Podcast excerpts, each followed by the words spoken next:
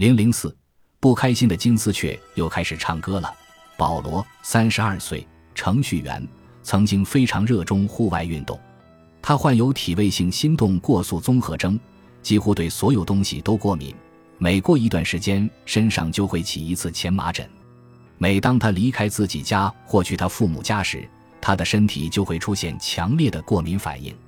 保罗体内的皮质醇和炎症标志物水平已经高到了非常危险的程度。因为对大多数食物都过敏，他的身体极其消瘦。他按照植物悖论饮食计划调整了自己的饮食。十个月后，保罗的体位性心动过速综合征症状消失不见，皮质醇和炎症标志物水平也恢复正常。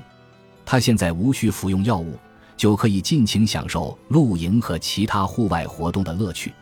他的体重有所增长，去他父母家或其他地方时，身体也不会出现任何过敏反应。